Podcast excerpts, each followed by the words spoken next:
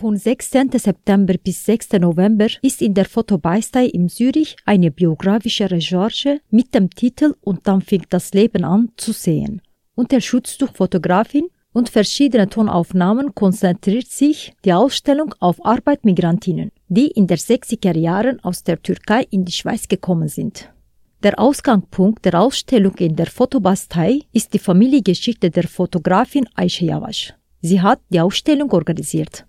Yavaş führte eine Langzeitrecherche anhalt ihrer eigenen Familienalben durch.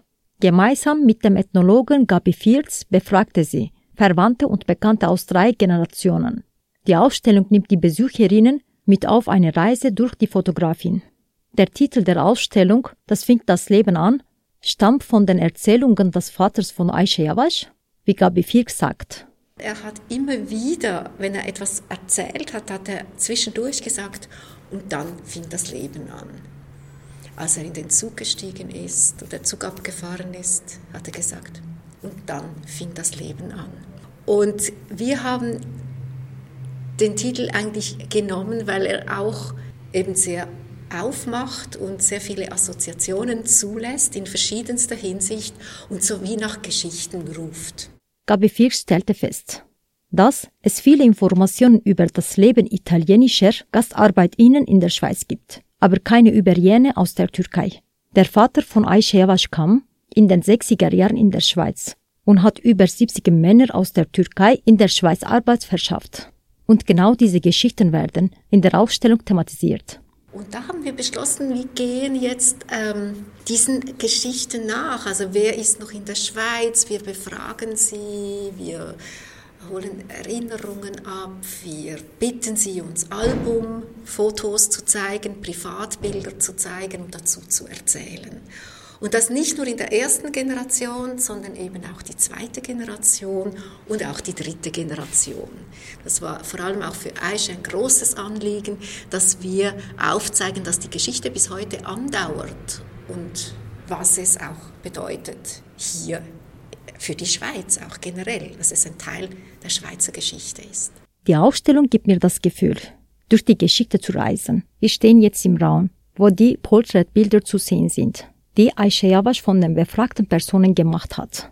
Und in diesem Raum sieht man auch ein Album, das sie dann aufgrund von, von auch äh, während, der, während dem wir an der Ausstellung sonst gearbeitet haben, noch extra für die Ausstellung auch erstellt hat. Also Geschichten, die, ähm, die, die zurückgehen, ihre Kindheit, Erlebnisse, Fotografien zu ganz unterschiedlichen Themen auch, die sonst auch in der Ausstellung vorkommen, aber die hier noch eine, eine ganz eine persönliche, auf einer persönlich assoziativen, künstlerischen Ebene viel eher. Also das ist so auch Ausgangspunkt. Das sind sehr schöne äh, Geschichten hier.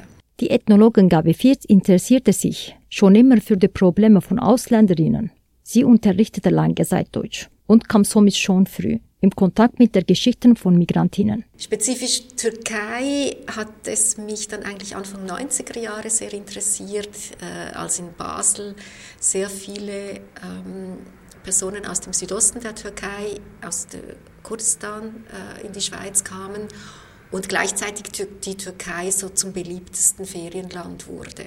Und da habe ich eine Arbeit äh, über diese Diskrepanz dann auch äh, geschrieben und ein Buch veröffentlicht. Also das hat mich dann, diese Diskrepanz, wer darf reisen, unter welchen Umständen und wohin und wer ist wo, wie äh, willkommen, das beschäftigt mich seit vielen Jahren eigentlich. Und dann hat es wieder begonnen, als ich äh, ein, ich hatte ein, ein Forschungsstipendium und konnte ein halbes Jahr in der Türkei sein und vor allem in Istanbul 2014.